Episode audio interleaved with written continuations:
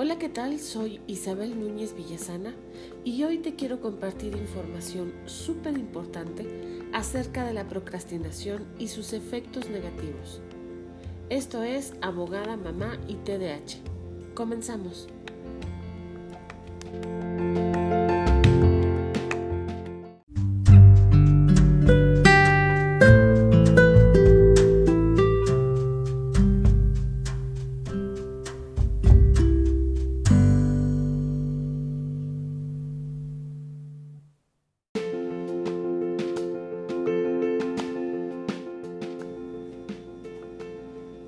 El lado oscuro de la procrastinación. Confieso que me invade la tristeza y tengo un nudo en la garganta al momento de hacer este podcast. Procrastino desde que tengo uso de razón y conozco la palabra desde hace muy poco. Resulta que procrastinar es cuando dejas para luego lo que tienes que hacer hoy.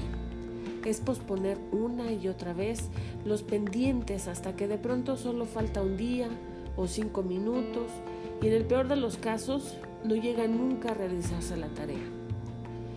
Cuando procrastinas sueles pensar que eso no te va a afectar, que solo son tareas menores, que es un estilo de vida y llegas a decir, así soy yo, todo dejo para el último y no voy a cambiar nunca. La realidad es mucho más profunda y cruda, pues aunque solo te fijes o pienses que eh, lo haces en cosas pequeñas, en tareas sin importancia. No es así. Eso solamente es la punta del iceberg. En mis pláticas me gusta poner un ejemplo del efecto mariposa para describir y materializar el resultado de un comportamiento. Es decir, hacer tal o cual cosa positiva o negativa traerá a la larga consecuencias que más tarde serán determinantes y en muchos casos irreparables. Un pequeño cambio, tal como el aleteo de una mariposa, puede generar grandes resultados. O hipotéticamente, el aleteo de una mariposa en Hong Kong puede provocar una tempestad en Nueva York.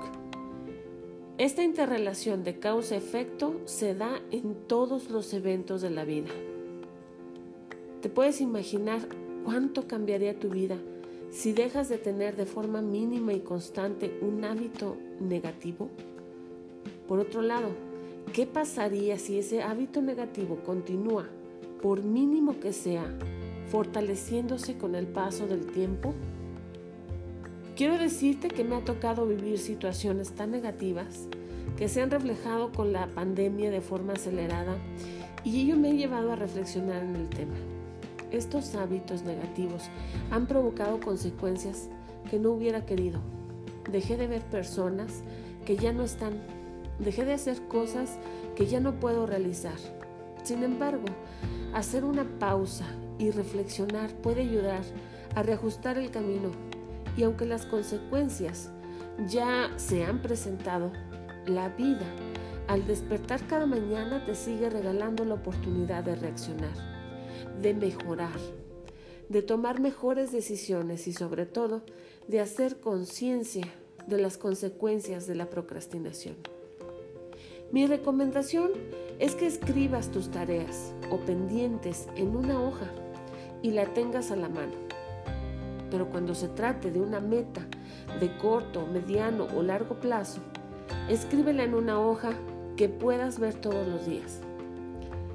Ponla en el refrigerador, en un espejo, encima de tu escritorio o por un ladito de tu monitor. Pero no solo escribas el qué, también escribe el para qué.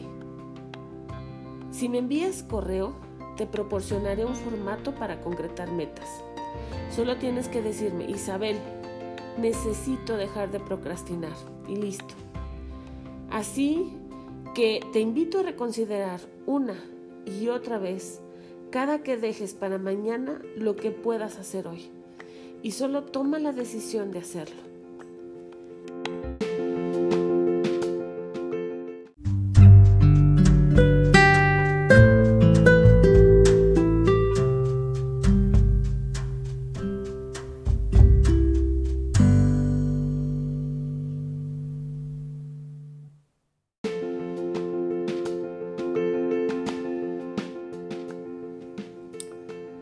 Espero que te haya gustado este podcast.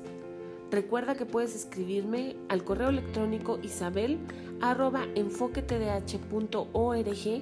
o enviarme un WhatsApp al celular 442-191-5460 por si tienes alguna duda o deseas que aborde un tema en específico. Hasta la próxima.